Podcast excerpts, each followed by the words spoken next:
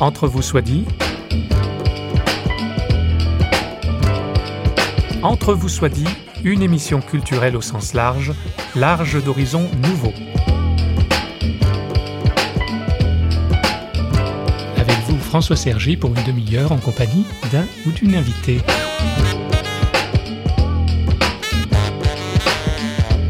Enfant nous né, je vous propose que cette émission de Noël soit dédiée aux enfants en détresse, aux enfants sans papier, non déclarés. Un drame humanitaire dont on parle peu, nous en parlerons en deux temps et avec deux invités. Un notaire, Laurent Dejoie, sera notre invité principal. Nous l'interrogerons autour de son ouvrage Les enfants fantômes. En deuxième partie d'émission, nous nous demanderons ce qui fonde une identité et avec Charles Daniel Maire, nous nous tournerons vers l'enfant Jésus. Charles Daniel Maire a été pendant 25 ans animateur et coordinateur biblique pour la Ligue pour la lecture de la Bible en Afrique subsaharienne, dont il est devenu un fin connaisseur. Il a aussi quelques compétences en anthropologie.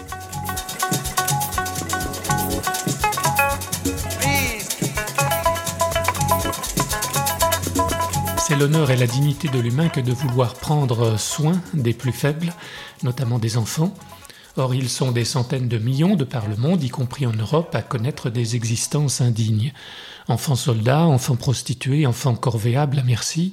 Aujourd'hui, ne pas être déclaré à la naissance, c'est tout simplement ne pas exister pour les administrations d'un pays. Et l'absence de papier rend les enfants vulnérables et favorise leur exploitation. C'est au Cameroun que Laurent de Joie, notaire de son État, a pris conscience du problème des enfants sans état civil et donc sans identité. Il commence par relater à notre micro la genèse d'une démarche et d'un livre intitulé Les enfants fantômes, préfacé par Robert Banater et édité chez Albin Michel. C'est un livre d'entretien avec Abdoulaye Yarissou et Laurent Dejoie lui-même. Alors c'est dans mes, dans mes responsabilités de président des notaires francophones que j'ai été amené à me rendre à plusieurs reprises en Afrique. Et avec euh, mon confrère euh, Arissou, nous avons euh, visité un, un orphelinat près de Yaoundé au Cameroun. Et en discutant avec le directeur de cet orphelinat, il nous a expliqué que ces enfants subissaient une sorte de double peine. Non seulement ils avaient perdu euh, leurs parents, ou ils n'avaient pas de père et de mère, mais en plus, ils n'avaient pas d'identité, c'est-à-dire qu'ils n'avaient pas été déclarés à la naissance. Et j'ai donc découvert que, euh, notamment en Afrique subsaharienne, beaucoup d'enfants n'étaient pas déclarés par leurs parents. Et nous sommes dit, bah dis donc, ça doit pas être simple quand on veut euh, justifier de son identité dans le travail, dans un contrat, de ne pas avoir d'identité. Et derrière cet euh, aspect purement juridique hein, ou notarial, nous avons découvert un véritable problème humanitaire de très grande ampleur. Puisqu'en réalité, dans le monde, il y a beaucoup d'enfants qui ne sont pas déclarés à la naissance. Et donc, par conséquent, qui se trouvent privés de tout un tas de droits élémentaires, euh, droit à l'identité, droit d'aller à l'école, à l'université, de voter, euh, d'accéder à la santé, aux hôpitaux, etc. La plupart des pays ont ratifié la Convention relative aux droits de l'enfant adoptée par l'ONU en 1989 et pourtant, dans plusieurs grands États comme l'Inde, la Chine, mais on pourrait citer le Pakistan, l'Éthiopie, la Somalie, le Niger, etc., la situation est préoccupante. Quelles sont donc, hors situation de guerre, les causes ou les obstacles à l'enregistrement des naissances? Laurent de Joie. Il y a plusieurs séries de causes. Vous en avez d'abord qui tiennent aux questions euh, culturelles, économiques touchant les parents, les familles. Dans certains pays, euh, les parents sont éloignés de tout centre administratif. Vous avez des parents qui, par euh, pratique religieuse ou par superstition, considèrent qu'il ne faut, il faut pas déclarer les enfants. Après, vous avez des causes qui touchent aux États. Dans les États, vous pouvez avoir deux séries de causes. Vous avez la première qui consiste euh, à être dans des États totalement sous-équipés sur le plan administratif. Le cas emblématique étant la Somalie, par exemple vous n'avez pas 3% des enfants qui sont déclarés à la naissance. Vous avez un certain nombre de pays d'Afrique subsaharienne où les problèmes dans la capitale et aux alentours sont extrêmement réduits. Euh, la plupart des enfants sont déclarés, alors que par contre, plus on s'éloigne des centres urbains, les enfants ne sont pas déclarés. Encore une fois, pour, soit pour les raisons individuelles, soit pour les raisons collectives, que l'État n'est pas, n'est pas équipé pour le faire. Après, ça peut être euh, des raisons qui tiennent euh, à la volonté de l'État. ou du moins à des causes qui tiennent à l'État lui-même dans sa politique. On pense immédiatement à la Chine. La Chine, vous le savez, avait mis en place la politique de l'enfant unique. Ce qui veut dire que l'État ne voulait pas entendre parler d'un deuxième enfant, d'un troisième enfant. Et donc quand les familles avaient, contrairement à ce qui leur était imposé, un deuxième enfant, voire un troisième, ils ne le déclarent pas. C'est sans doute le cas le plus terrible de tous, parce que non seulement l'enfant en Chine n'est pas déclaré, mais en plus son existence est niée. C'est-à-dire qu'il est camouflé, dissimulé, caché, travaille complètement euh, à l'écart, etc. Et donc c'est affreux. Parce que vous avez des régions, par exemple en Afrique, où, ou dans des familles aisées, et qui vivent normalement, euh, l'enfant n'est pas déclaré. Alors le problème se pose pour cela euh, au moment de l'entrée à l'école ou à mhm. l'université. Mais jusque-là, ils ont une vie... Euh, ils sont reconnus dans leur famille, dans leur quasiment normale. Alors qu'en Chine, effectivement, le deuxième ou le troisième enfant est, caché. On peut espérer que, avec les assouplissements en cours sur l'enfant unique, les choses aillent un peu mieux. Vous avez aussi des, pays où, où se multiplient, euh, enfin où s'additionnent les causes à la fois culturelles et puis économiques. Dans certaines régions de l'Inde, par exemple, vous avez aussi un taux de déclaration extrêmement faible. Vous avez également euh, en Europe, parce qu'aucun des continents n'est à l'abri. Aucun des continents n'est à l'abri. En Europe aussi. En Europe aussi. Alors, ça touche une région particulière d'Europe, enfin deux régions. Vous avez en Russie, où vous avez des populations qui se dissimulent un peu, etc., euh, au regard des régimes autoritaires successifs qui ont pu avoir lieu. Et puis vous avez la question des Roms, qui euh, souvent ne déclarent pas leurs enfants alors eux, ils sont quoi Apatrides? Ils sont d'aucun de ces pays alors, ils sont, En plus, ils sont apatrides. C'est-à-dire qu'en réalité, ces enfants ne sont pas déclarés pour une raison historique qui tient à la peur de leurs parents de les déclarer en se souvenant des fichages et des poursuites collectives qui avaient eu lieu pendant la Deuxième, Guerre mondiale. Il y a des séries de raisons moins glorieuses, si j'ose dire, qui tiennent euh, à la volonté de rester en marge.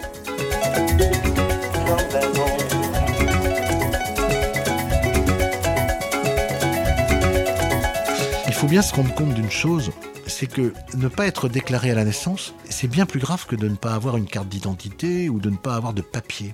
Quelles sont les conséquences, justement? Eh bien, c'est que vous n'existez pas. Vous n'avez aucun droit, mais on ne vous connaît pas, on ne peut pas vous compter, on ne peut pas contrôler ce qui vous arrive. Vous n'avez pas de déclaration de naissance, donc on ne connaît pas votre âge, donc on peut vous faire travailler à mhm. n'importe quel âge, mhm. même à l'âge en dessous de l'âge légal. On peut vous acheter et vous vendre aucun moyen d'accéder aux droits, aucun moyen d'accéder aux moyens de défense. Vous pouvez être utilisé sans aucun contrôle, et notamment pour faire la guerre. Par mhm. exemple, il y avait des enfants soldats qu'on envoyait se battre. 1000 enfants disparaissent, euh, personne ne pouvait le savoir, puisque de toute façon, c'est 1000 enfants qui n'existaient pas, qui n'étaient pas déclarés. On ne peut pas se marier On ne peut pas se marier, mais par contre, ça n'empêche pas d'être victime, au contraire, même quand on n'a pas d'identité, de, papier, euh, et, surtout d'extrait de, naissance, de pratiques sexuelles, euh, de prostitution, de réseaux de prostitution, etc. Quelles solutions proposent Laurent Dejoie et Abdoulaye Harissou Les solutions, alors, elles ressortent d'abord de la volonté politique des États parce que la tenue des registres d'état civil, c'est une fonction régalienne de l'État, prérogative de, l'État, qui doit euh, donner euh, une identité aux, enfants qui naissent chez lui et, comptabiliser les enfants euh, qui naissent dans son pays. Et il appartient aux États de s'améliorer dans le domaine, ce qui est possible. On a l'exemple du Niger, où par exemple le président de la République, il y a quelques années, a pris conscience de la gravité du problème, a mis en place des procédures, a investi un peu d'argent dans la question, et on est passé de, entre 2010 et 2014 de 30% d'enfants déclarés par an à 70% d'enfants déclarés. Alors, le deuxième grand remède qu'on peut apporter, c'est de régulariser tous les gens qui n'ont pas d'état civil. Rétroactivement Les enfants, les adolescents ou même les adultes. Et là, pour cela, il faut effectivement faire des opérations de régularisation. Alors, le schéma est assez classique, hein, on, le rappelle dans notre livre. Il faut euh, aller sur le terrain. Il ne faut pas attendre que les gens viennent à la capitale ou dans une capitale administrative euh, et qu'ils se déplacent. Il faut aller dans les villages. Il faut monter une commission avec un magistrat chargé de délivrer l'acte de naissance, un greffier qui va l'assister, un médecin pour euh, déterminer l'âge apparent de l'enfant ou de l'adulte hein, et de déterminer le plus précisément possible sa date de naissance. Éventuellement deux témoins qui vont certifier que la personne qui est devant le juge euh, s'appelle euh, de telle façon, que son père était telle personne, etc. Et le magistrat peut délivrer un extrait de naissance. Alors il y a des opérations de régularisation ont été faites sous l'égide de l'UNICEF, sous l'égide de la fondation italienne Sant'Egidio, au Burkina Faso notamment. Et nous, notre souhait avec euh, de la c'est d'augmenter le nombre de ces régularisations et de mettre à disposition l'expertise notariale dans le monde au profit des États. Alors, il y a des solutions aussi euh, assez extraordinaires, c'est l'utilisation des nouvelles technologies. Alors, notamment en Afrique subsaharienne, on voit bien aujourd'hui que le fait d'accéder à certains moyens de développement plus tard que les autres fait qu'on saute des étapes. On le voit pour le mm. téléphone, puisque par exemple, il n'y aura jamais de téléphone filaire là-bas, tous les téléphones sont sans fil. Et dans le domaine de l'état civil, ça peut être un peu la même chose, c'est-à-dire que le terminal téléphonique, hein, le, smartphone, ou le téléphone, ou le smartphone, peut être un moyen de déclarer un enfant au moment de sa naissance. De ce côté-là, soyons clairs, on va surtout régler le problème de l'identification immédiate un enfant est né à cet endroit, euh, mais il y aura besoin ensuite, a priori, de faire délivrer un acte de naissance par une autorité administrative. C'est un signalement. C'est un signalement, voilà. Donc on, évitera de perdre cet enfant dans la nature. Pour le coup, l'Afrique est en avance là. Pour le coup, l'Afrique peut se trouver euh, effectivement en avance en, utilisant les technologies pour euh, au moins faire le premier signalement de l'enfant mm. qui naît, parce que ce fameux extrait de naissance est un passeport pour la vie en fait. Ce fameux acte de naissance serait donc un passeport pour la vie Parole de notaire, bien sûr, mais le fait est que nos sociétés modernes et laïques ont mis en place des procédures d'identification très strictes qui passent notamment par l'établissement de l'acte de naissance et la délivrance d'une carte d'identité ou d'un passeport. Cependant, l'état civil n'a rien originellement de laïque, c'est l'Église que nous devons remercier. Laurent de Joie nous le rappelle et nous arrivons tout naturellement à questionner la notion même d'identité à titre personnel, en, découvrant cette question, je me suis évidemment penché sur l'état civil en France. Bon, qui est un système aujourd'hui euh, extrêmement achevé, euh, avec dans chaque mairie des registres parfaitement tenus, encore que encore qu'ils ont été mieux tenus qu'ils ne le sont maintenant. Notamment la mise à jour euh, des mentions de mariage ou de décès sur les extraits de naissance dans une autre commune ne hmm. sont pas si opérationnels qu'ils l'étaient il y a quelques années. Mais enfin bref, aujourd'hui nous avons un état civil opérationnel performant, mais il nous a fallu 500 ans pour mettre ça au point. L'état civil est né en France, euh, tenu par les religieux, disons, au Moyen Âge. Hein. L'Église catholique L'Église catholique romaine euh, a mis en place des registres dans les paroisses, ce qui a permis d'éviter les, les erreurs comme euh, ce qui est arrivé à Martin Guerre qui avait pu faire de l'usurpation d'identité, puisque à l'époque c'était assez simple. Et puis les, les, registres ont été transférés à la Révolution française par l'Église à l'État et, donc se sont trouvés, euh, sont passés des paroisses aux mairies en réalité. Donc maintenant on a l'état civil fiable. Enfin, il a fallu 500 ans pour avoir un outil euh, important. Et puis euh, à côté de ça, il y a les, statistiques qui sont tenues par l'Institut de la statistique et le comptage des enfants qui fait des, instruments collectifs de, comptage extrêmement importants. Donc on comprend bien que finalement l'état civil, c'est pas simplement une question de papier en fait. C'est une question qui est liée indissolublement à l'existence. Le droit à l'existence est d'abord celui à l'identité. Voilà, vous liez l'identité. Enfin, l'identité et l'existence sont liées, mais je l'écris à un moment dans le livre. Quand vous croisez quelqu'un, vous ne lui dites jamais euh, existes-tu euh, Vous lui dites qui es-tu? Peux-tu me donner ton nom, ton prénom, ton âge éventuellement? Alors qu'un enfant sans état civil non déclaré non seulement il va pas pouvoir vous dire qui il est et quand il est né, mais il va même pas pouvoir vous dire qu'il existe, puisqu'il n'existe pas au sens juridique du terme. Il n'y a pas la traduction juridique mm. au fond de sa naissance. Donc c'est c'est vraiment le, le summum de la négation de l'individu sur le plan administratif.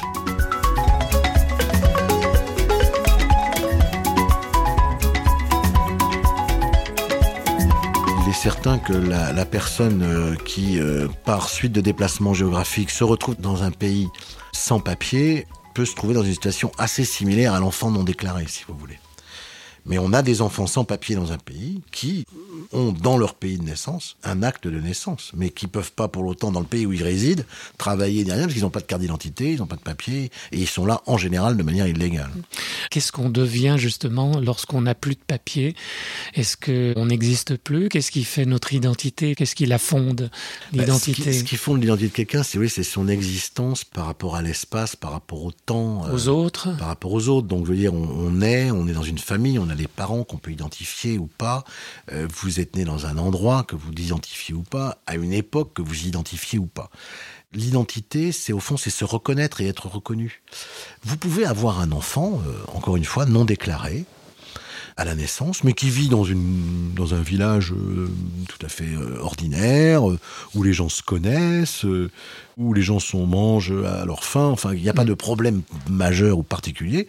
Et cet enfant, il peut très bien vivre. Et les problèmes commencent lorsqu'il ne pourra plus justifier de qui il est, parce qu'on ne le connaîtra plus. Alors, tant qu'il reste dans son village, il n'y a pas trop de problème. On voit bien d'ailleurs, c'est que sont à l'abri des questions d'absence d'état civil, souvent les îles ou les régions côtières, parce que ce sont des régions, des endroits où on voyage très vite. Et on sait que quand on voyage, il faut se faire connaître, il faut pouvoir s'identifier. Et donc par conséquent, euh, euh, là, on a très vite euh, enregistré les naissances. Par contre, dans un village dans les terres, très reculé, où la population naît là, vit là, meurt là et ne bouge pas, il est vrai que avoir des papiers euh, n'est pas forcément euh, nécessaire à la vie courante, puisque vous ne bougez pas. Et donc le voisin vous connaît, vous êtes le fils d'un tel, vous êtes né euh, l'année où, le, troupeau de buffles a dévasté le centre du village, que c'est comme ça qu'on situait la naissance par rapport aux autres événements de la vie. Donc voilà, mais dès que vous bougez, évidemment, et dans le monde dans lequel on est, où on va beaucoup de plus en plus bouger, où les populations peuvent même être déplacées, avoir une identité, évidemment, est absolument nécessaire enfant désalisé, qui chaque jour traverse les mémoires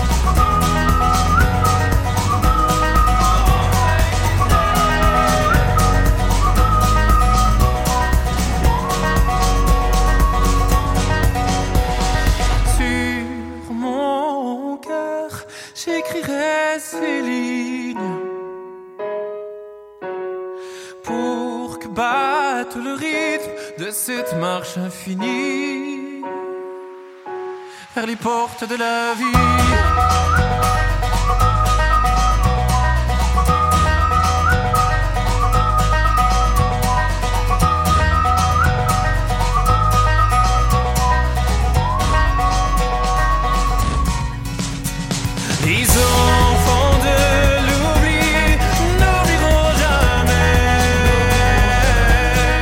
Dernière question indiscrète et subsidiaire.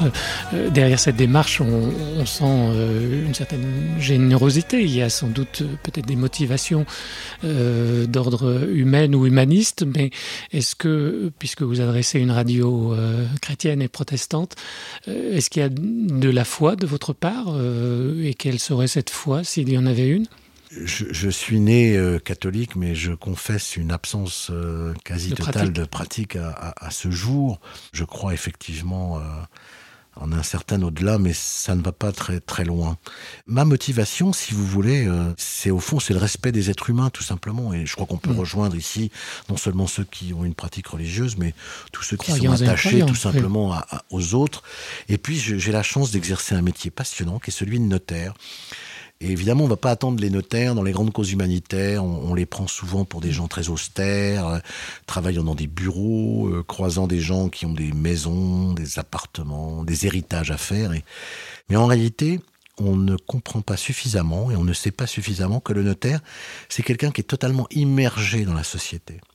C'est lui qui souvent dans les communes, dans les villages, euh, connaît les uns les autres, les difficultés des uns et des autres, euh, les questions d'hérédité, les questions de naissance, euh, les questions de reconnaissance. Il sait plein de choses. Et nous avons, Abdoulaye Harissou et moi, découvert cette question, on a eu envie de la partager parce qu'elle nous a parlé.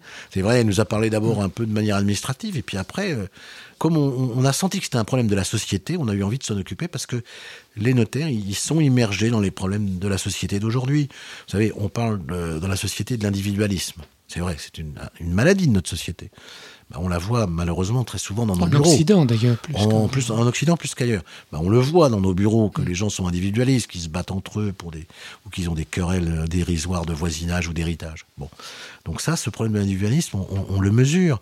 Euh, le problème de, la judiciarisation de la société, mm-hmm. c'est-à-dire que on ne peut plus aujourd'hui euh, régler les problèmes normalement. Il faut aller devant le juge, il faut s'attaquer, on va avoir un avocat. Enfin, les rapports de voisinage deviennent très compliqués, etc. Ces problèmes sociaux, on les voit pousser. On a besoin d'un monde de bienveillance. Mais aujourd'hui, euh, on s'accroche encore à toutes les notions juridiques. C'est le bien mm. ou le mal, mais sur le plan juridique. Et on commence à voir apparaître même des hommes politiques, j'ai entendu euh, il n'y a pas très longtemps, qui disaient, ben voilà, il va falloir remettre en, en marche les notions de bonne foi, de bienveillance, de prendre soin des autres. Ah, tiens, et là on n'est pas dans le droit pur, parce que ce sont des notions qui sont par définition un peu floues. Quoi. Mais c'est bien, c'est un bon espoir pour la société. Laurent Dejoie, merci. Je vous en prie, merci beaucoup. Vous écoutez Entre vous soit dit, une émission de Radio Réveil. L'absence d'état civil dans de nombreux pays, en particulier en Afrique francophone, est un problème de société auquel le notariat ne peut être étranger. D'où la démarche de l'Association des notaires francophones représentée ici par Laurent Dejoie que nous remercions pour ses éclaircissements. Rappelons le titre de son ouvrage écrit avec son collègue camerounais Abdoulaye Yarissou, Les enfants fantômes, paru aux éditions Albin Michel. On l'aura compris, un État où qu'il se trouve sur cette planète se doit de se doter d'un État civil à jour et performant. Par ailleurs, l'identité d'un individu est nécessairement sociale. Être sans papier, sans domicile fixe, sans travail et sans famille, c'est être condamné à vivre ou à survivre plutôt en marge de la société. Charles Daniel Maire, en cette fin d'émission, nous rappelle l'importance de l'identification sans pour autant que l'identité d'un être humain s'y réduise. Et c'est le pasteur autant que le passionné d'anthropologie qui parle. Et nous commençons par lui poser cette question comment, dans les sociétés non occidentales, initialement d'un forte tradition orale, le mode d'identification se faisait? Ben, exactement comme chez nous en Europe aussi. On dressait des actes de naissance. Il y avait des actes de naissance, mais même malgré tout, euh, les noms et tous ces aspects-là a été donné de façon orale en Europe jusqu'à euh, un passé qui n'est pas si ancien que cela. Et puis les, cartes d'identité, ce qui existe aujourd'hui n'existe que depuis euh, un siècle, grosso modo. Ça dépend un petit peu des régions et des pays. Ça a été rendu nécessaire pour plusieurs raisons. D'abord parce que il s'agissait de pouvoir être inscrit dans des institutions reconnues par l'État, comme des écoles, etc. Ça a été rendu nécessaire aussi pour euh, voyager. Mais pendant très longtemps, on s'est contenté d'une identité qui avait un caractère essentiellement oral. On était fils d'un tel, et c'était ça qui caractérisait l'identité. Et en Côte d'Ivoire, où j'ai vécu longtemps, par exemple, on ne comprenait pas très bien cette exigence. C'était l'affaire des Blancs qui voulaient des papiers. On faisait des papiers, mais on voyait pas très bien à quoi ça servait. On a commencé à s'en apercevoir lorsque ces papiers ont été réclamés pour inscrire les enfants dans des écoles, dans d'autres institutions, justement des institutions de santé, etc., où on a réclamé des papiers. Alors justement, est-ce que vous pourriez nous donner un exemple de personnes rencontrées ayant eu des difficultés justement d'identification euh, Certains ont carrément pris les papiers de quelqu'un d'autre. J'ai rencontré un jeune homme qui est venu me voir, il était dans une situation dont il ne pouvait pas se dépêtrer parce qu'il avait fait toutes ses études avec euh, les papiers de son frère. Et maintenant, il ne pouvait plus continuer de vivre dans ce mensonge. Et c'était pour lui un problème juridique, mais aussi un problème moral considérable. Vous parlez de problème euh, moral et de problème d'identité. Qu'est-ce qui font d'une identité? C'est les papiers? Non, les papiers, ce sont des papiers, on ne devrait pas les appeler des papiers d'identité, on devrait les appeler des papiers d'identification. Parce que c'est pour identifier une personne. Ce qui fait l'identité de quelqu'un, dans la plupart des dans toutes les civilisations traditionnelles, c'est la filiation. Je suis fils de. D'ailleurs, ça ressort dans bien des langues où c'est justement euh, la manière d'appeler quelqu'un, c'est un tel fils d'un tel. Il n'y a pas si longtemps, dans ma jeunesse, on m'appelait par mon nom. Mère, tu feras ci, tu feras ça, mon instituteur, etc. Aujourd'hui, on appelle les gens par leur prénom, même jusque sur les plateaux de télévision. Pourquoi? Parce qu'on est entré dans une autre euh, civilisation quant à la question de l'identification des personnes.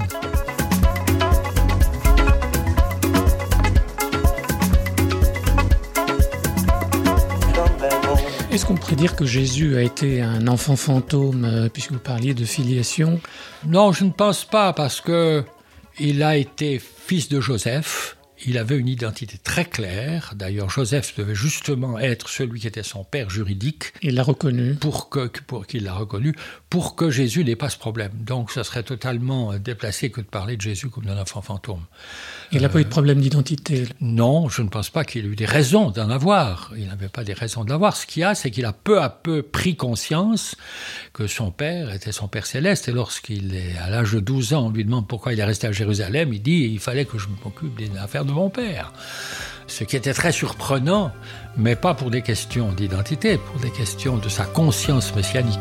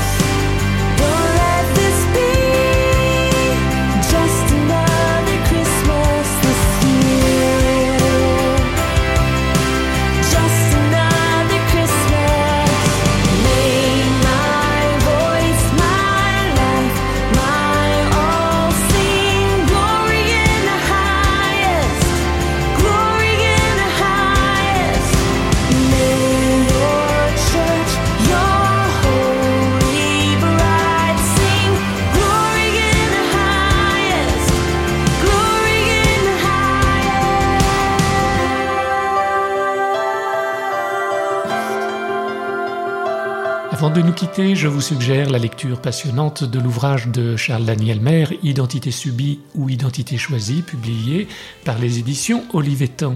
Par ailleurs, vous trouverez dans l'ouvrage de Laurent Dejoie les coordonnées d'ONG telles que l'UNICEF, Save the Children, etc.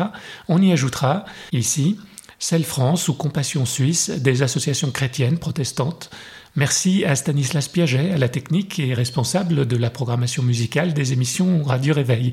Retrouvez-nous sur notre site parole.fm. Au revoir et à bientôt.